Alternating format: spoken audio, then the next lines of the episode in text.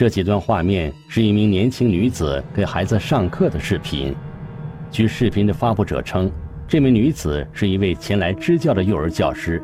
视频中的学校位于云南省西双版纳傣族自治州勐海县。我看他发的那些照片，还有那个小孩家里那个比较贫困的情况，就确认这是一个比较穷的小山村。二十多岁的张峰在苏州工作，上面这些所谓的支教视频是他的一位网上好友佳佳通过社交软件发给他的。佳佳说自己正在云南一所小学进行为期一周的支教活动，给山区的孩子献爱心。张峰不知道的是，同样的视频也被发给了另外一名男子王磊，只不过给王磊发视频的女孩不叫佳佳，而叫叶子。然后就说。他以前在云南那边支教，他们有一个什么组织嘛，经常会组织他们的老师到那边去支教，做一些做一些什么这些慈善的一些活动嘛。张峰和王磊都密切地关注着这名美丽的教师网友，然而让他们没想到的是，不久之后，也正因为这名女子，他们居然走进了派出所报案，两人向警方反映自己遭遇了诈骗。骗他们的人就是这名所谓的美女教师。年轻漂亮的女孩，充满爱心的支教活动，居然跟诈骗联系到了一起，这究竟是怎么一回事呢？张峰、王磊两个人说被女孩诈骗，确有其事吗？接到报案后，警方马上展开了调查。据报案人王磊反映，他和这名叫叶子的女孩是通过社交软件认识的，期间只是以普通朋友的身份进行交往，没有过多的接触。在认识了大约一个月后，叶子以过生日为名，请求王磊跟他玩一种红包游戏，在这个游戏中，王磊被骗走了八千多元。而另外一名报案人张峰。他的陈述和王磊如出一辙，不仅他们的受骗经历相似，就连所谓的美女教师发给他们的视频也是一样的。显然，张峰和王磊很有可能是被同一个人所骗。然而，随着警方调查的深入，事件的真相以一种更为复杂的形式呈现了出来。聚焦一线，直击现场。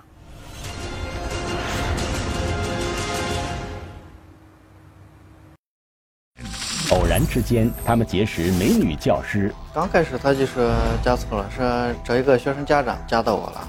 一个小小的请求，让他们和女孩互动频繁。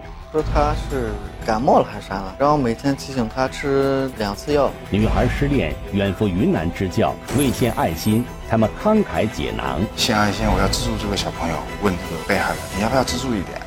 消失的美女教师一线正在播出。二零一八年十月的一天，王磊的社交软件突然接到一条添加好友的申请，对方昵称“小淘气”，头像图片是一个年轻的女孩。王磊当时没有多想，顺手通过了申请。加为好友后，小淘气自我介绍说，她叫叶子，是广州的一名幼儿教师，因为存错了号码，误把王磊当成了自己学生的家长。长得就是，反正就是。怎么说呢？就是也挺像老师的那种面容。王磊没有结婚，更没有孩子，本不想跟这个老师再聊下去，但他看叶子相貌清纯，为人客气有礼，便没有把他删掉。此后几天，叶子偶尔会跟王磊简单的聊上几句，聊一些自己情感上、生活上、工作上一些事情，相当于好朋友之间聊天一样。有个上课的上课的小视频吗？他也会录一些小视频，就是正是在给学生们在上课。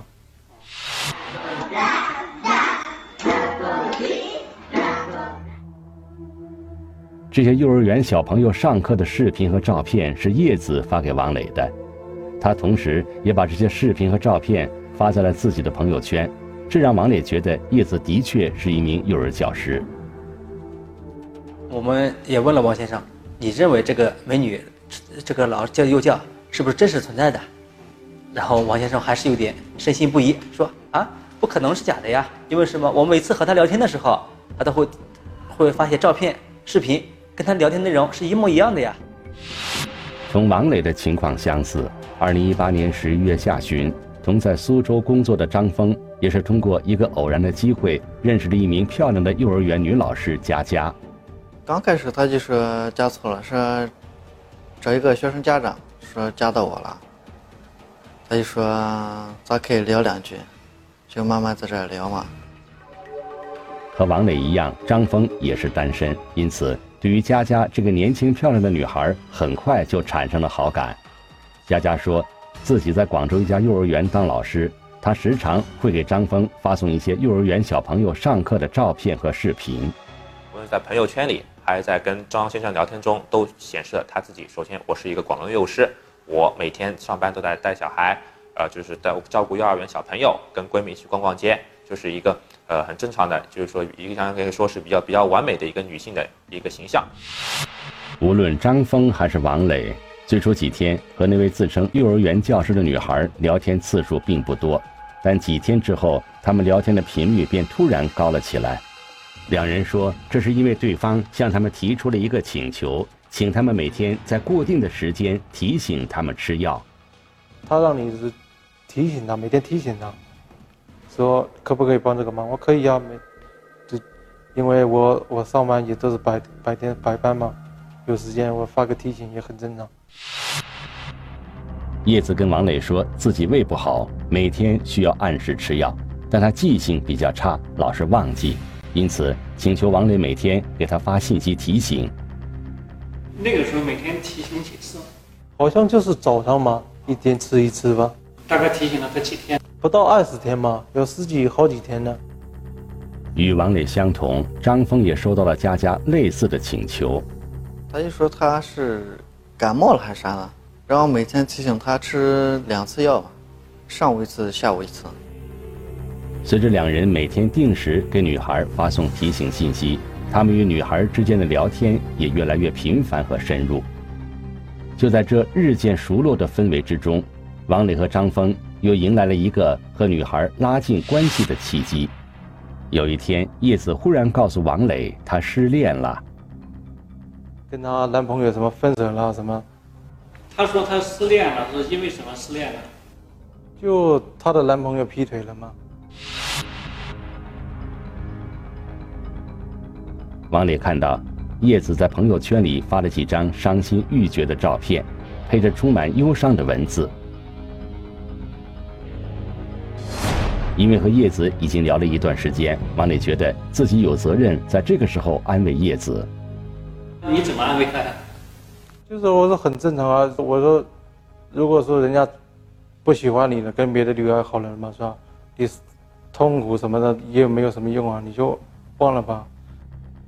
在王磊的安慰下，叶子似乎渐渐从失恋的阴影中走了出来。她开始和朋友们逛街、约会或者健身、看书，并在朋友圈里一一记录了这些事情。之后的一天，叶子告诉王磊，为了彻底忘掉前男友，开始新的生活，她打算去做一件有意义的事情。然后就说，她以前在云南那边支教，他们有一个什么组织嘛，经常。会组织他们的老师到那边去支教，做一些做一些什么这些慈善的一些活动嘛。以前一个小朋友，他支教的一个小孩，他非常挂念那个小孩，说想再回去再看看那个小孩。听说叶子曾经去偏远山区支教，王磊对这个女孩更增添了一份好感。对于叶子再去支教的这个决定，他表示非常支持。发了这条朋友圈的第二天，叶子便收拾好行李出发了。在旅途中，他随时给王磊发来照片，分享见闻。从出发时广州的机场到飞机落地时云南昆明机场，叶子都和王磊保持着密切联系。就是到那边飞机场落地，然后到县城这边汽车，到县城里面还要坐两个多小时的车。就是和王先生聊天的时候，他是。聊到什么内容，然后就适时的会发出一些照片、视频，让王先生确信他确这个美女老师确实在做这些事情。而一直和张峰保持联系的女孩佳佳，也因失恋来到了云南。佳佳也给张峰发来了她这一路拍摄的照片和视频。哎呀，脏了，没事了还。哎呀，是啊，这里整彩都是没事的。全是你。又发的是就发的是他路上走的照片，路比较烂，他原先支教过的一个小山村吧，那一个学校，去那里。经过长途跋涉后，佳佳说，她终于来到了以前支教时认识的学生小拉姆的家。此后几天，她将和小拉姆家人同吃同住。佳佳说，这张简陋的木板床，他以前来小拉姆家时就睡在这里。这一次，他还要睡在这张床上。佳佳还为小拉姆家人带来了猪肉和鸡蛋，并亲自动手为大家做了一顿饭。我看他发的那些照片，还有那个小孩家里那比较贫困的情况，就确认这是一个比较穷的小山村。佳佳还给张峰发来了自己给孩子们上课的视频。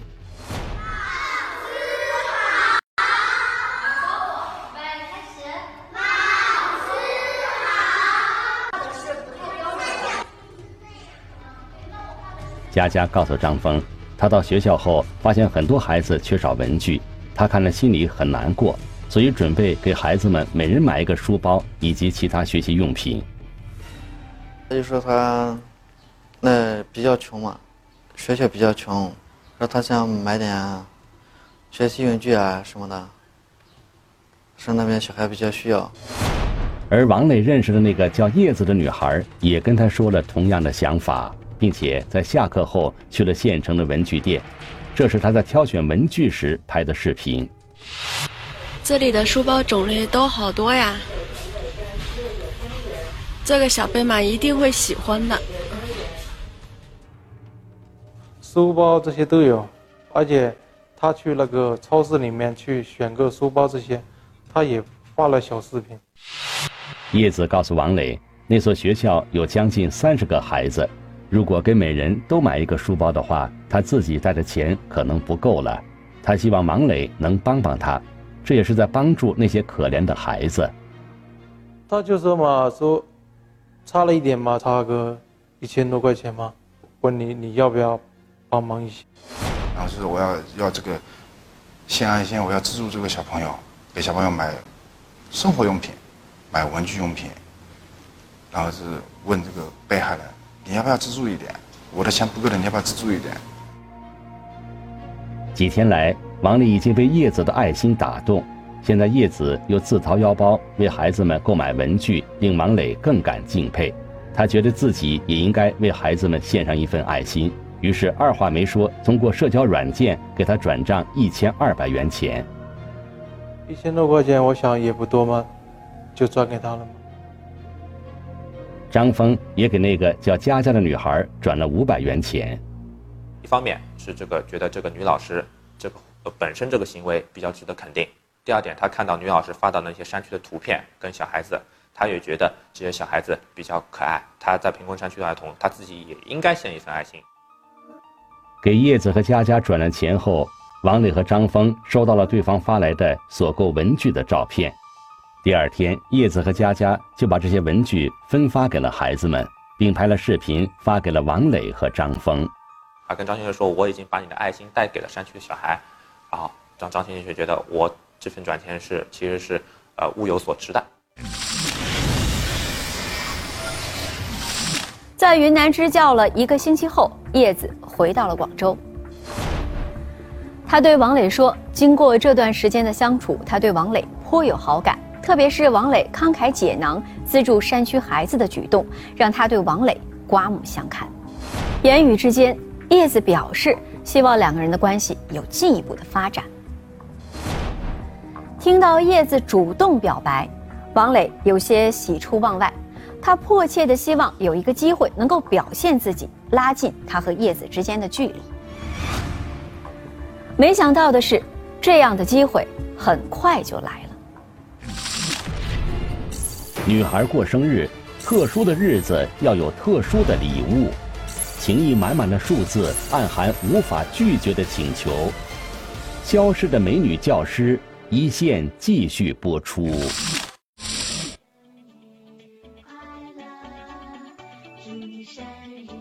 日快乐，祝你生日快乐，祝你生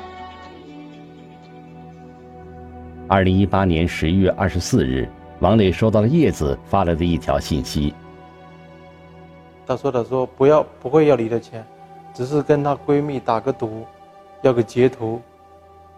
她闺蜜笑她说嫁不出去吗，就是给她闺蜜看的意思，就是说，说让我帮帮她。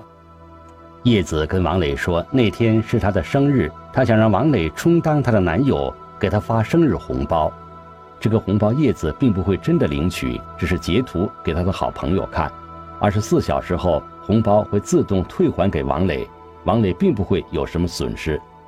一开始的小的几个数字我不记得了，好像有十块、二十、三十这些吧。在王磊的手机聊天记录中可以看到，叶子不停地发一些索要红包的表情图，王磊都按照叶子的要求给他发了红包，叶子也遵守承诺没有领取。发了这些金额较小的红包后，叶子提出了新的要求。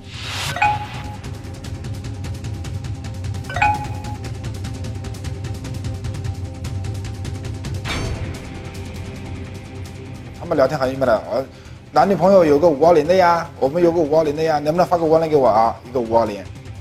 数字五二零是我爱你三个字的代称。这一次，叶子直接提出希望得到五百二十元的红包，同样只截图不领取。为了表示自己的诚意，王磊给叶子转账五百二十元。紧接着，叶子又提出了新的要求。发了，然后还有就一一个一三一四嘛。当时你理解这个一三一四是啥意思？他说的就是一三一生一世的意思吗。发在朋友圈里面，我也给别的朋友看一下，这样嘛就可能给王先生提供一个暗示了。哦，他可能是认为我是他男朋友。为了博得叶子的欢心，王磊再次满足了他的心愿，给他转账一千三百一十四元。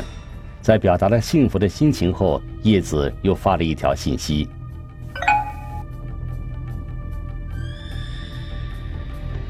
然后话还有一个就是三三四四嘛，那三三四四它怎么解释？就是生生世世嘛，一样的，跟那个前面的几个数字都都一样的吗。从五二零到幺三幺四，再到三三四四，每个数字都隐含着一个特殊的含义，这让王磊难以拒绝。他再一次给叶子转账三千三百四十四元。那么当时这个王先生一看，就是他发了之后嘛，哎，这个好友的确没有领我钱，就跟我在这边聊天。那么王先生想吧，这个二十小时之后嘛，他不领嘛，也会自动退给我，也不放在心上。当时怎么想的？这几个数字有没有想到说可能你发了他就点了？倒没想到他点，因为之前对他还是信任的，虽然说是陌生人，对他真的是一无一无了解，但是就是到一直到那个时候都是信任他的。但是王磊没有想到的是，这似乎不是叶子的最后一个心愿。在三三四四后，叶子又提出了一个更大的数字。这是最后一步了，说就帮他实现吧，最后一个。这一次，王磊发现自己银行卡里的余额已经不足，便跟叶子坦白，他没有这么多钱了。我那时候就拒绝了嘛，我说没有，我我只能说能帮助你的，我肯定帮助你。但是那个六六六确实没有，但是那张卡里面嘛。那天，王磊和叶子聊到了很晚，因为第二天还要上班，王磊便上床休息了。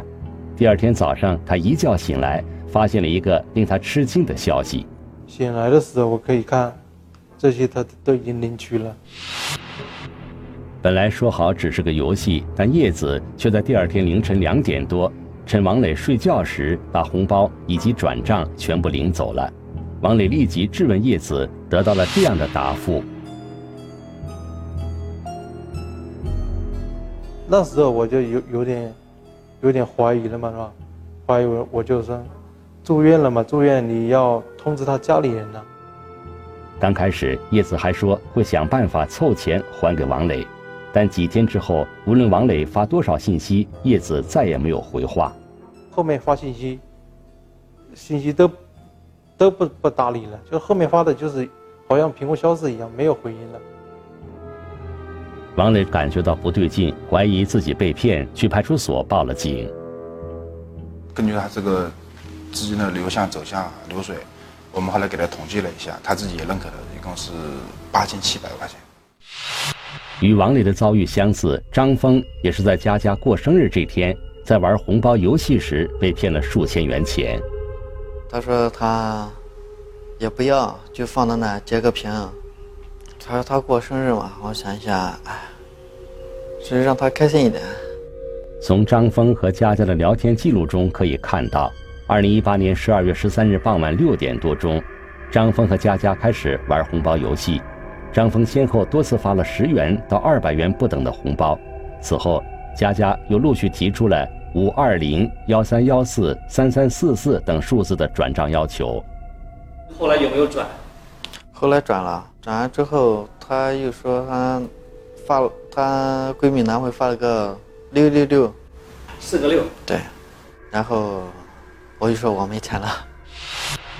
第二天凌晨，佳佳给张峰发信息说，她有事先借用一下张峰的红包，等月底发工资后会还给他。之后便将转账和红包全部领走。与王磊不同的是，此时张峰还没有睡觉。他发现后立即请求佳佳别全部领走。我就说我没钱了，我还要用，你给我把那个大的留下。把三三四四留下。对。尽管张峰反复请求，但佳佳只是简单敷衍，并没有退钱。他说的还给我，就想着哎，先等这个月底吧，看他还不还。他后面不回了一句，他说他要陪家人。最后再就没回了。但是到后来，就发现这个佳佳已经把他已经没有彻底没有联系了。所以他发现这个事情不对，到派出所来报案。民警经过核实，那个自称佳佳的女孩过生日当天，张峰给她发红包以及转账一共五千多元，加上之前因为别的名义给她的钱，张峰一共损失六千二百多元。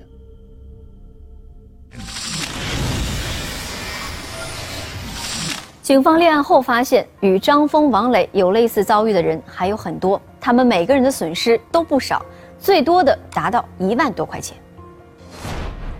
那么，张峰和王磊遇到的这名所谓的幼儿园女教师究竟是谁？她现在又身在何方呢？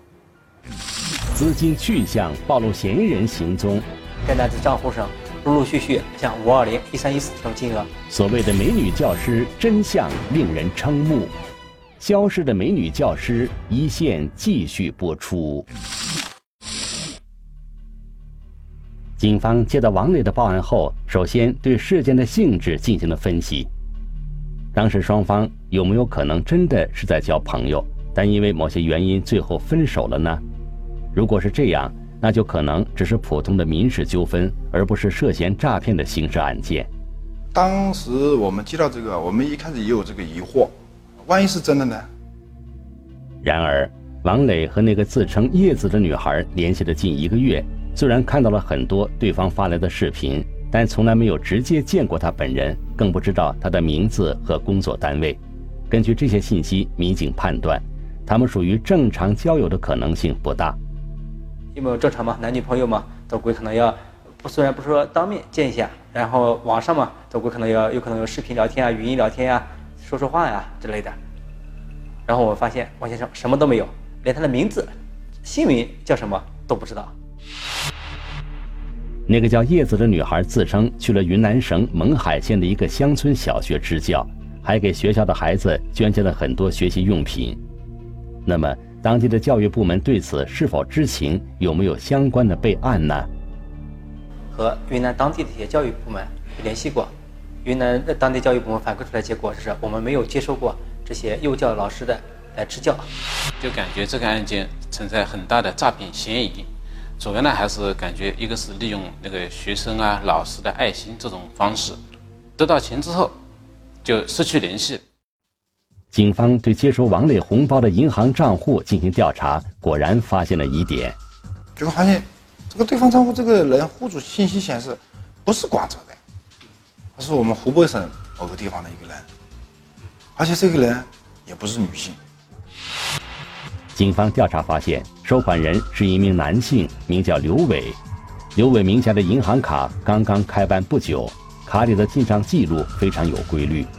该男子账户上。陆陆续续像王先生这种转账金额，比较比较敏感的金额，像五二零、一三一四这种金额，有几十次，而且是不同的人转的。短短一个月期间，他的微信账户上已经入账七八万块钱。刘伟名下的这张银行卡只有入账，中间没有任何消费记录，卡里的钱还会不定期汇总转给另外一个账户，这些都非常符合网络诈骗的特征。警方进一步调查发现，刘伟银行卡里的钱最后一次性清空，全部转给了一个叫陈学军的人。陈某，我们经过调查，他也是一个社会无业人员。而就在刘伟给陈学军转账的同时，还有另外十几个可疑的账户也在给陈学军转账。然后我们也对这个十几个账号进行了分析，发现他们这些账号里面进账的钱和刘某。账号里进账的钱基本上一致，也带有这些五二零啊、一三一四这些性质，不是一个单人作案，有可能是一个有组织、有预谋的一个团伙作案。经过十多天的侦查，警方最终锁定了涉嫌诈骗王磊的这一团伙的藏身之地，他们的作案地点位于湖北省武汉市江汉区某住宅小区内。侦查人员同时摸清了这个团伙的人员情况、组织架构和活动规律。摸清了嫌疑人的落脚点后，警方决定收网。二零一八年十二月二十七日，在武汉当地警方的配合下，苏州市公安局相城分局民警对江汉区某住宅小区内的嫌疑人窝点进行了搜查。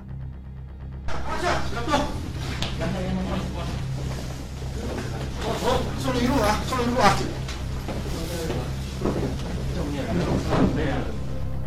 啊，有十几个工，十六个工位，每个工位上放了一台电脑。看了一下他们这个聊天记录，就是跟我们王先生之前我们报警的王先生跟我们反映的情况一模一样。警方之前掌握的嫌疑人刘伟和陈学军就在现场。警方在这个窝点共抓获十五名犯罪嫌疑人，另外还有两人被网上通缉。审讯这个刘某跟陈某，啊，他们承认。王某、王先生被骗的这笔钱，就是他们做的，而且就是我们这个刘某，就是刘某用微用这个手机冒充幼师，骗了我们王先生。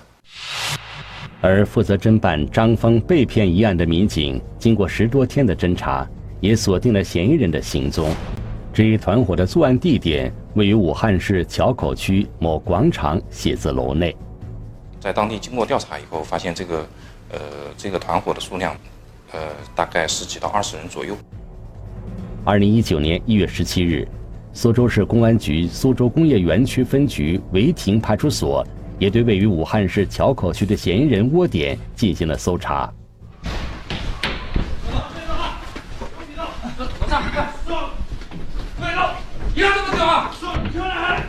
把手机手机的空都别动啊！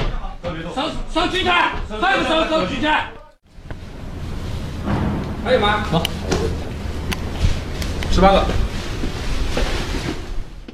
所有人当中一共抓获了十八个人，跟我们当初预计的人数差不多。哎，几乎所有人都在里面，我们当场就全部抓获。在抓捕现场，民警发现，成排的电脑显示屏上以及嫌疑人的手机上都开着大大小小的聊天窗口，嫌疑人使用的账号头像全是相貌清纯的女性。每个账号都同时在跟几十甚至上百个好友在聊天。嫌疑人到案了，那么涉嫌诈骗王磊的叶子以及涉嫌诈骗张峰的佳佳，他们的真面目究竟是什么样子的呢？警方审讯发现，事实上这两个团伙中根本不存在这样一个年轻女子，有关这个女孩子的一整套图片和视频，都是他们从别处买来的。嫌疑人买来的资料中，除了这些照片和视频，还有一套详细的诈骗剧本。这套剧本不仅包括每天要在朋友圈里发布哪些文字和图片，也包括每天什么时候应该和被害人聊哪些内容。而且在他们这个内部当中，他们也有严格的一个一个规定，所谓他们自己内部的一个作案的一个一个一个制度，就是说你今天聊什么，就必须按照我的剧本一步步一步聊。据犯罪嫌疑人交代，每天他们都会按照剧本的要求，通过内部的聊天群交流作案细节。一个诈骗周期大概为三十天，前二十天左右，嫌疑人和被害人聊天时绝对不会提及金钱问题。呃，应该说是前，呃前二十天左右都是在跟你培养感情，包装微信号，让你相信我。到了二十天之后，最近是就是说后面十天，呃后面这个十十几天的时候。他开始，开始问你要钱。过生日玩红包游戏是一个诈骗周期的最后一天，也是他们最主要的诈骗环节。在确定被害人不愿意再发大额红包后，团伙的头目会通知手下的嫌疑人领取所有的红包，然后彻底消失。在交友类的诈骗，应该说是层出层出不穷，各种各样的。呃，名义啊都有，在网络空间上面虚拟的身份，呃，利用老百老百姓那个善良的心，那个呃来实施这个诈骗行为。警方认为，这两个案件嫌疑人之所以能够得逞，一方面是因为他们虚构了漂亮的年轻女教师这一身份，另一个很重要的原因就是编造去贫困地区支教这样的情节，这是交友类诈骗的一种新的形式。一方面是利用可能是女性对男性的这种诱惑性的方面，第二方面也利用了大家可能网友普遍的这种爱心，可能一种奉献精神来进行一个实施的这种诈骗。目前这两个案件都已移送检察机关审查起诉。江苏省苏州市相城区人民检察院已经查明，刘伟、陈学军所在的团伙自2018年10月开始，成功诈骗被害人钱财共78万余元。这个是第一期的业绩表，业绩表上面清晰的记录了员工的姓名、呃业绩、天数、底薪、提成、奖金、工资这几个因素。所有业务员的这个总的业绩，第一期的业绩是说二十八万余元。这个是第二期的这个诈骗金额，总的序号有十二个序号，但是这个陈某某是老板的，他是备用号码，所以说业务员总共是有十一个人，每个人的业绩合合计下来就是五十万余元零四十亿元。本案的这个诈骗金额呢，属于数额特别巨大，因为是七十八万元，数额特别巨大。针对交友类诈骗、冒充熟人诈骗等几类高危诈骗警情，苏州市反通信网络诈骗中心从二零一八年九月开始，开展了为期四个月的专项打击治理行动。为了更有效的预防和打击诈骗犯罪。苏州市公安局在全国率先联合各大通信运营商和银行进驻反诈骗中心，并远程联动了二十多家城市商业银行，建立了警银快速联动机制。就是第一时间进行一个联动，呃，那个运营商我们就针对那个嫌疑的号码进行一个封停、关闭、查询；另外一个，呃，银行我们就按通过资金的流向来进行一个及时的。呃，冻结及时的那个查封。